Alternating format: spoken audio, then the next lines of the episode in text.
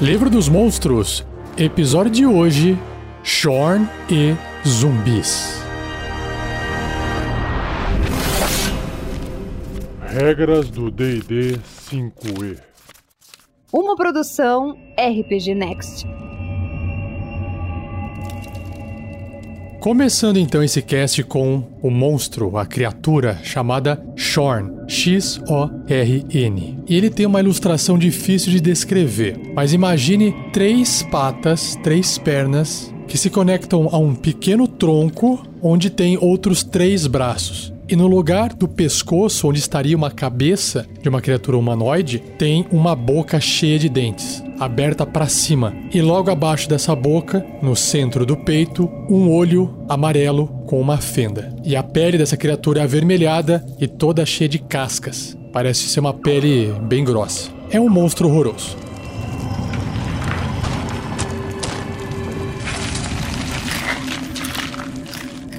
Shorn. Criaturas bizarras nativas do plano elemental da Terra, os Shorns farejam gemas e metais preciosos. Então escavam através da terra e rochas para consumir esses tesouros. No plano material, os Shorns devem ir bem profundamente no subterrâneo para se sustentarem, tornando-se agressivos contra mineiros e caçadores de tesouros quando os valiosos minerais de suas dietas se tornam escassos. A origem sobrenatural do Shorn é sugerida por seu corpo, que é extraordinariamente pesado, e por sua grande e poderosa boca localizada no topo de sua cabeça. Seus três longos braços são todos dotados de garras afiadas e seus três grandes olhos pétreos, achatados, vêm em todas as grandes direções. Então, como ele tem três braços, três pernas, ele tem três lados. Então tem um olho para cada lado. Viajantes elementais. Possuidor do poder elemental da terra, um Shorn desliza pela rocha e terra com a mesma facilidade que um peixe nada através da água. Ele não desloca a terra ou pedras enquanto move, mas emerge dela e flui através dela, sem deixar qualquer túnel, buraco ou rastro de sua passagem. Os Shorns preferem não sair de seu plano natal, onde eles facilmente se empanturram de gemas e metais preciosos. Quando um Shorn vem parar no plano material, quer seja por acidente ou por curiosidade, ele buscará sustento em um caminho para casa. Pedintes e ladrões. Os Shorns vasculham as profundezas da terra através de metais e pedras preciosas. Por eles serem incapazes de consumir material orgânico, eles ignoram a maioria das outras criaturas. Porém, a habilidade do Shorn de farejar metais e pedras frequentemente atrai sua atenção para aventureiros carregando moedas e gemas. Por um Shorn não ser maligno, ele implora ou barganha na esperança de convencer donos a darem seus tesouros, oferecendo informações que eles aprendem em suas viagens em troca. Um Shorn cujos pedidos sejam ignorados pode recorrer a ameaças de intimidação. Se estiver faminto ou irritado, ele recorrerá à força. E antes de eu passar pro bloco de estatísticas dele, tem um papelzinho aqui com uma escritura feita à mão que diz o seguinte: Mantenha algumas joias no bolso, um Shorn faminto é um Shorn útil. Essa é a sexta regra de sobrevivência da masmorra, escrito por um X, o místico.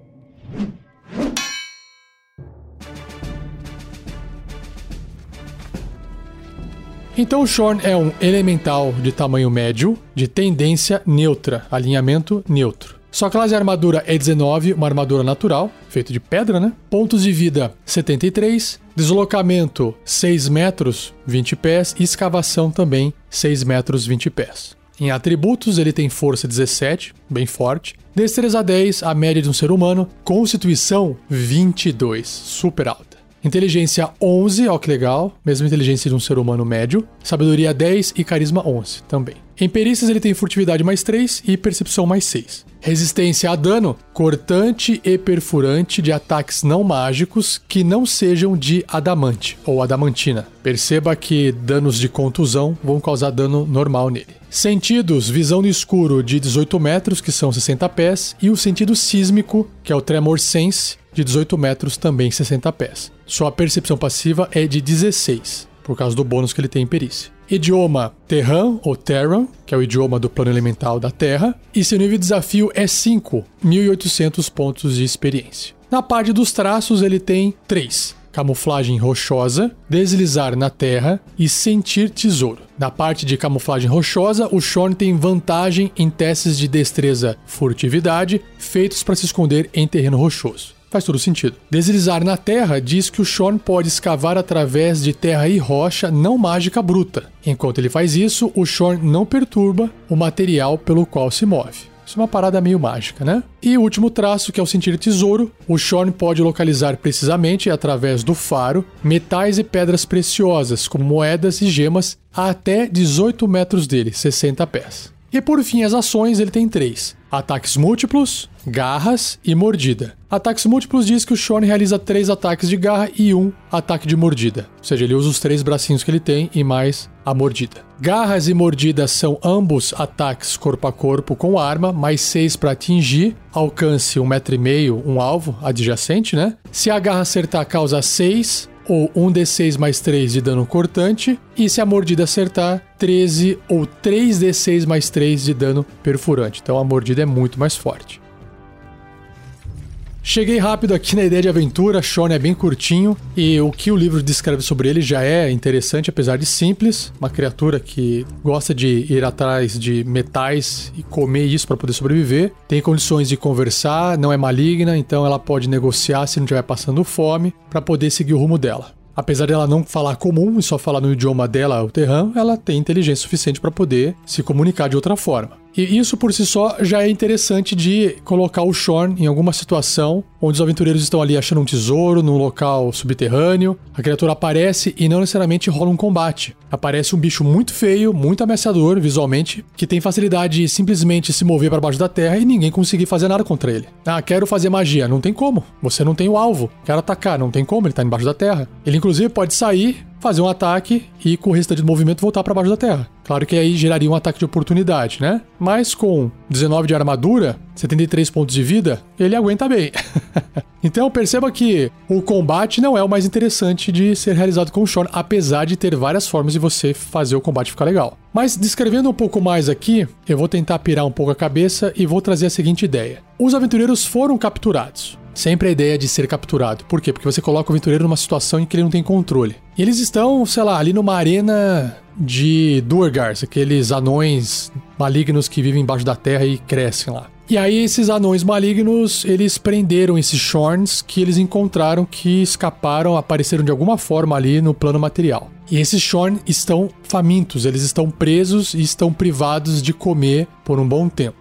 Os aventureiros então são jogados numa arena, e o que, que os aventureiros têm em volta do corpo? Gemas preciosas, pedras. O que dá um aspecto interessante porque todos eles parecem, sei lá, que estão vestindo armaduras reluzentes. Imagina essa cena. E aí, quando os Shorns são soltos, eles vão agir basicamente como cães famintos, né? Talvez uns mais, outros menos, se o pessoal deu jeito de quebrar a força de vontade dessas criaturas a ponto de ou eu como eu vou morrer e quem não come acaba sendo morto de qualquer forma. Cria uma situação, cria uma cena onde os Shorns vão acabar lutando contra os aventureiros que talvez estejam até armados. Eu não vejo por que não estar armado, porque tem que ter equilíbrio, tem que ter emoção para ficar legal, né? E aí imagina a seguinte situação onde os aventureiros, na cabeça deles, estão matando monstros porque a criatura não fala nem a língua dele. Imagina depois descobrir que essas criaturas estão sendo torturadas e que elas estavam agindo daquela forma porque os seus captores as forçaram, as privaram de alimento. E aí pode bater um certo ressentimento nos aventureiros, né? E conhecer de onde a criatura veio, como é que ela se comporta,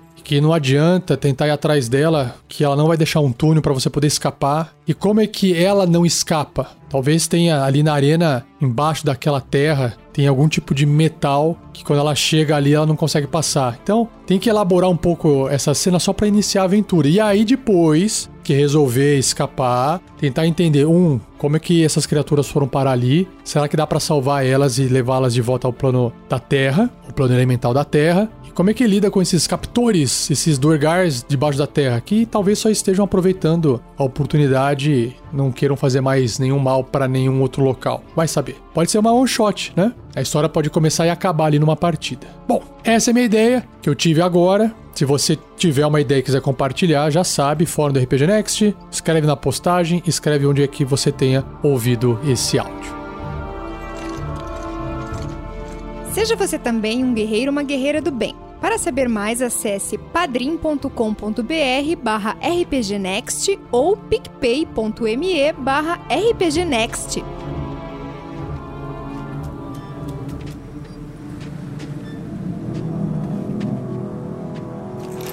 Indo agora para os zumbis, que tem várias ilustrações no livro dos monstros, porque obviamente existem vários tipos de zumbi. Mas eu nem preciso descrever cada uma delas separadamente, eu vou fazer aqui de forma geral, porque zumbi não tem novidade pra gente, né? Aqui existe a ilustração de um zumbi humanoide, de um humano que virou zumbi, que inclusive é muito bem feita essa ilustração, bem feia. A pele dele tá toda já ressecada, podre, a parte da barriga não tem mais a pele aparece o intestino. Ele anda meio torto, tem um pouco de cabelo nas laterais da cabeça, já não tem mais o nariz, tá faltando dente. Zumbizão, tradicional. Também tem uma outra ilustração de um zumbi ogro, que aí é também bem interessante. Imagina um ogro grande, forte, aquela criatura barriguda, fortona grande, segurando uma massa, uma Morningstar, aquela massa que com espetos nas pontas. Só que ele também tá morto, tem uma espada que tá enterrado nele. Também na barriga parece ter um buraco onde sai o intestino. Não tem um olho, parte da pele tá fora do corpo, mostrando o músculo embaixo. Então, bem legal o zumbizão ogro. E o último zumbi ilustrado que tem, que também é bem aterrorizante, é o zumbi de um beholder, de um observador. Imagina lá aquela bolinha de carne cheia de olhos, com uma grande boca cheia de dentes, e um grande olho central onde deveria ter uma fenda, agora parece um olho leitoso, um olho de um zumbi, uma criatura que já morreu. Assim como todos os outros olhos pequenininhos que tem na ponta dos seus tentáculos na cabeça, também todos eles leitosos. E a pele toda ressecada, os dentes quebrados, alguns faltando, bem morto-vivo.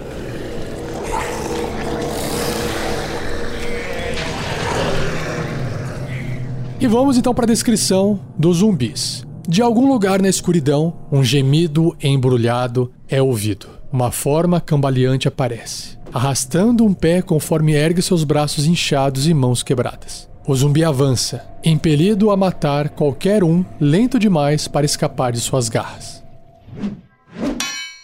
Servos das Trevas. Magia necromântica sinistra infunde os restos dos mortos, fazendo-se erguerem como zumbis que fazem o que seus criadores ordenam sem medo ou hesitação. Eles se movem contorcendo-se, andando irregularmente, vestidos com trapos das roupas que eles usavam quando foram colocados para descansar e carregam o cheiro da decomposição. A maioria dos zumbis são feitos de restos humanoides, apesar da carne e ossos de qualquer criatura anteriormente viva poder ser imbuída com um semblante de vida. Mágica necromântica, geralmente de magias, anima um zumbi. Alguns zumbis levantam espontaneamente quando a magia negra satura uma área. Uma vez transformado em zumbi, uma criatura não pode ser trazida de volta à vida, exceto por mágica poderosa, como por exemplo a magia ressurreição. Um zumbi não mantém qualquer vestígio de seu eu anterior, somente é desprovida de pensamentos ou imaginação. Um zumbi deixado sem ordens fica simplesmente parado e apodrece a não ser que algo que ele possa matar se aproxime. A mágica animando um zumbi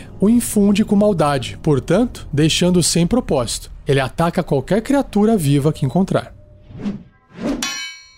Formas hediondas. Os zumbis se parecem como eram em vida, expondo os ferimentos que os mataram. Porém, a mágica que cria essas criaturas vis frequentemente leva tempo para funcionar. Guerreiros mortos podem se erguer de um campo de batalha, eviscerados e inchados após dias ao sol. O cadáver enlameado de um camponês pode escavar seu caminho para fora do solo, infestado de larvas e vermes. Um zumbi pode sair da praia ou de um pântano, inchado e pútrido após semanas dentro d'água.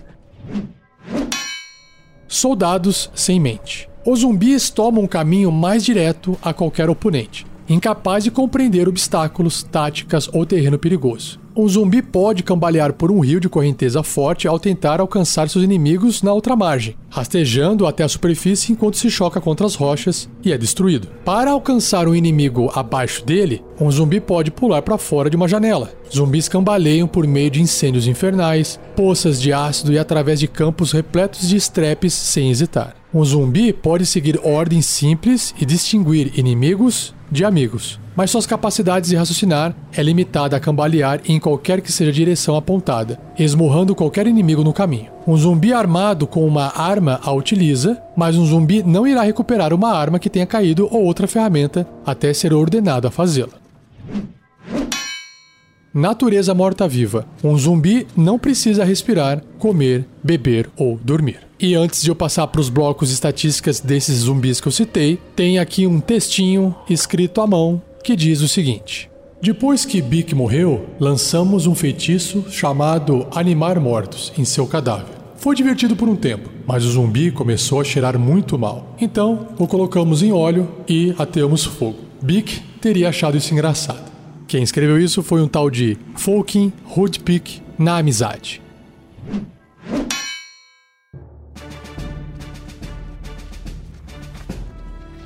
Então, começando com o primeiro bloco de estatísticas do zumbi, ele é um morto-vivo médio, neutro e mal. Classe armadura 8, ele é bem lento, fácil de ser acertado. Pontos de vida 22, deslocamento 6 metros ou 20 pés. E aí nos atributos ele tem 13 de força, 6 de destreza, representando que ele é bem lento, constituição 16, inteligência 3, basicamente só instintivo ali, sabedoria 6 e carisma 5. Em testes de resistência, ele tem sabedoria mais zero. Aí se você estiver pensando, peraí, mais zero é bônus? Não, é porque se não tivesse mais zero, seria negativo. Então ficou zero porque melhorou, tá? Senão seria menos dois. Então ele tem um bônus aí, só que tá zerando, ao invés de ficar negativo. Imunidade a dano de veneno, também não pode ser envenenado, não tem como ficar com a condição de envenenado. Sentidos, ele tem visão no escuro de 18 metros, que são 60 pés, e percepção passiva de 8, que é bem baixa. Idiomas, ele compreende os idiomas que conhecia em vida, mas não pode falar. E seu nível de desafio é 1 quarto e concede 50 pontos de XP. Ele tem um traço que é a fortitude de morto-vivo, que esse traço vai se repetir para todos os outros zumbis, que diz o seguinte: esse é bem legal. Se o dano reduzir o zumbi a zero ponto de vida, ele pode realizar um teste de resistência de constituição com uma CD, uma dificuldade igual a 5 mais o dano sofrido, a não ser que o dano seja radiante ou um acerto crítico. Se ele tiver sucesso nesse teste, ele cairá a um ponto de vida no lugar. Então perceba que existe uma chance desse morto-vivo, ainda mais se estiver recebendo dano baixo, de não cair nunca. Você dá porrada, dá porrada, dá porrada, ataca, ataca, ataca, causa dano, causa dano, causa dano, e aí ele fica infinitamente vivo. Vivo, no caso, morto-vivo, né? Não morre nunca. Lembrando que não pode ser dano radiante ou dano de um acerto crítico. Mas isso é muito legal. Imagina o desespero de quem tá batendo no morto-vivo e o bicho não cai. E aí ele tem uma ação, que é a pancada, é um ataque corpo a corpo com arma, mais 3 para atingir um alvo adjacente. Se acertar, causa 4 ou 1d6 mais 1 de dano de contusão. Indo pro Ogro Zumbi, que esse dá mais medo ainda porque tem as mesmas habilidades do zumbi, humanoide, só que é do tamanho de um ogro. Então ele é um morto-vivo grande, neutro e mal. Classe armadura 8, continua sendo a mesma. Pontos de vida 85, já quadruplicou aqui quase. Deslocamento 9 metros, é um pouco mais lento do que o ogro normal, 30 pés. Força 19, bem forte. Destreza 6, continua sendo lento igual um zumbi normal. Constituição 18, um pouquinho mais alto. Inteligência 3, sabedoria 6 e carisma 5. Aqui não muda nada os atributos mentais. Em testes de resistência, ele também tem a sabedoria mais zero. Imunidade a dano, condição, veneno, mesma coisa. Visão no escuro, sentidos, mesma coisa, não muda nada. Só que na parte de idiomas, é comum e gigante, que ele compreende, mas não pode falar. E seu nível de desafio é 2 ou 450 pontos de experiência. Ele tem o mesmo traço de fortitude de morto-vivo, que não vai cair a zero ponto de vida nunca se ele passar no teste de constituição. E a ação que ele tem é a massa estrela, ou a Morning Star. É um ataque corpo a corpo com arma, mais 6 para atingir, um alvo apenas, adjacente a ele, um metro e meio de distância. Se acertar, causa 13 ou 2d8 mais 4 de dano de contusão. Então esse é uma, um grande massa, um grande saco de pontos de vida para o pessoal poder lutar contra.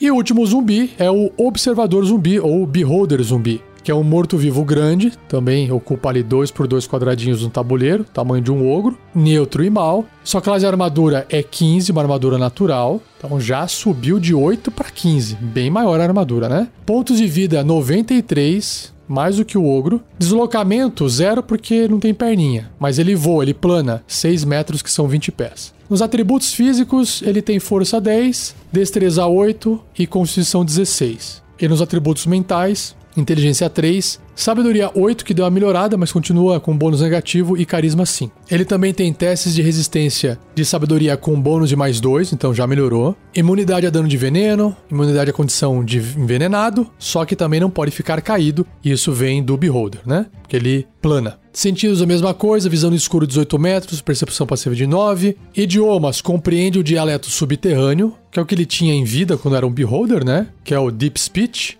e o subcomum, que é o undercommon, mas ele não pode falar nenhum desses idiomas. E seu nível de desafio é 5, 1800 pontos de experiência. Ele também tem aquele traço de fortitude de morto-vivo, o que deixa esse beholder ainda mais aterrorizante. E na parte de ações, aquela maravilha, né? Ele tem a ação de mordida e a ação dos raios oculares, que são quatro tipos de raio. Muito divertido. A mordida é um ataque corpo a corpo com arma, mais 3 para poder atingir, o alcance 1,5m adjacente, um alvo. Se acertar, causa 14, caramba, ou 4d6 de dano perfurante. A boca é bem grande, né? A ação de raios oculares, o zumbi dispara um raio ocular mágico aleatoriamente, escolhendo um alvo que ele possa ver a até 18 metros dele, 60 pés. Então, um desses raios pode ser o raio paralisante, o raio apavorante, o raio enervante ou raio desintegrador. Então, primeiro raio, paralisante. A criatura alvo deve ser bem sucedida num teste de resistência de constituição com dificuldade 14 ou ficará paralisada por um minuto, o que num combate são 10 rodadas. Então já viu. O alvo pode repelir o teste de resistência no final de cada um dos turnos dele, terminando o efeito sobre si com um sucesso. Menos mal. Já o segundo raio, que é o apavorante, a criatura alvo tem que ser bem sucedida num teste de resistência de outro tipo. Agora é sabedoria. Dificuldade é a mesma, né, para todos os raios. 14. Ou ficará amedrontada pelo tirano por um minuto. O alvo pode repetir o teste de resistência no final de cada um dos turnos dele, terminando o efeito sobre si com sucesso. Beleza, isso se repete, né? O raio enervante, a criatura alvo tem que fazer um teste de resistência de constituição com dificuldade 14, sofrendo 36 ou 8d8 de dano necrótico num fracasso na resistência ou metade desse dano, caso seja bem sucedido. Imagina, vai sofrer ali pelo menos na média 18 pontos de dano, mesmo que passe no teste. E o último raio, que é o raio desintegrador. Se o alvo for uma criatura, ela deve ser bem sucedida num teste de resistência de destreza, que aí tem que sair da frente do raio, com uma dificuldade de 14, ou sofrerá 45, o que equivale a 10d8 de dano de energia. Se esse dano reduzir a criatura a zero pontos de vida, o seu corpo torna-se uma pilha de fina poeira cinza porque foi desintegrado. Caramba, não sobra nada, não tem como ficar lá inconsciente com zero ponto de vida. Nesse caso, o corpo vira poeira. Agora tem mais um detalhe: se o alvo for um objeto não mágico ou uma criação de energia mágica grande ou menor, ele é desintegrado sem teste de resistência. Se o alvo for um objeto ou uma criação de energia mágica enorme ou maior, o raio desintegra 3 metros cúbicos dele. Tipo, um pedaço só, não é todo o objeto. Muito bom, show de bola.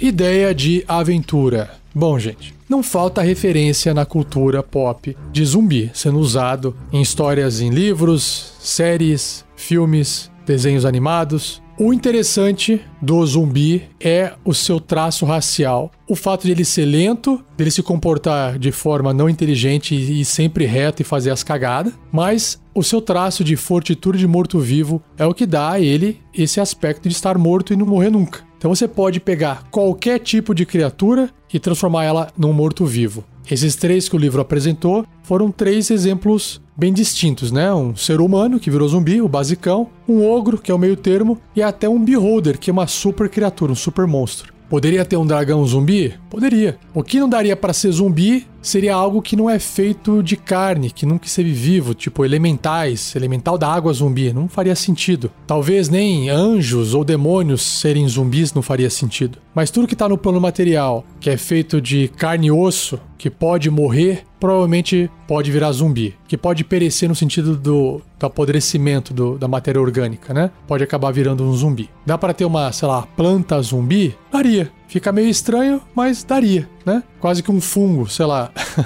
então acho que a ideia aqui de você explorar o zumbi na sua aventura é explorar essa característica do zumbi. Então não importa qual é a história, qual é a aventura, como é que você vai fazer, pode ter um personagem por trás que está fazendo essas magias necromânticas e trazendo de volta à vida pessoas ou criaturas. Pode ser aí uma aventura do tipo Dr. Frankenstein, que ao trazer o monstro à vida, entre aspas, morte e vida, tá fazendo um ritual de magia necromântica ali. Então, se você quiser se inspirar nessas obras para poder fazer uma aventura, eu acho que fica legal. Eu acho que fica interessante criar primeiro essa ambientação por trás de que alguém importante estava morto e que de repente o corpo daquela pessoa sumiu e que aí alguém fez tal coisa, bateu, bateu, bateu, o corpo cai, mas levanta e continua andando. Talvez seja fácil as pessoas entenderem o que é um morto-vivo.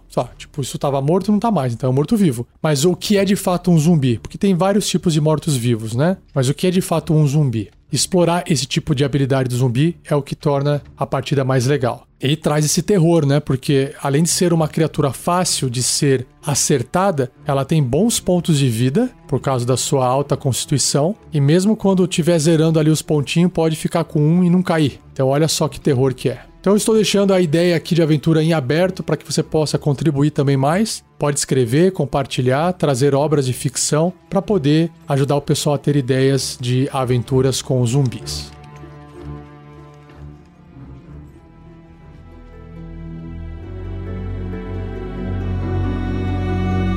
E assim eu encerro mais um episódio do Regras do DD 5E. Espero que você tenha gostado. Deixe o like, curta, compartilhe. Agradeça ao Gleico Vieira Pereira pela edição. E não deixe de comentar com seus amigos, amigas que não conhecem ou não ouvem podcast para procurarem por RPG Next dentro do Spotify. Lá vai ter centenas de programas, inclusive tem o programa separado do Regras do D&D 5e, se você quiser só indicar esse separadamente, ou se quiser indicar o programa inteiro do RPG Next, é só digitar no Spotify que vai aparecer todos os programas. E não perca o próximo episódio, porque sim, o livro dos monstros não acabou. O próximo episódio eu vou começar a apresentar para você as criaturas diversas do apêndice A. São dezenas e dezenas de criaturas diversas, criaturas inspiradas na vida real, que eu explico melhor no próximo episódio para você como é que eu vou passar por elas. Beleza? Então é isso, um abraço e até o próximo episódio.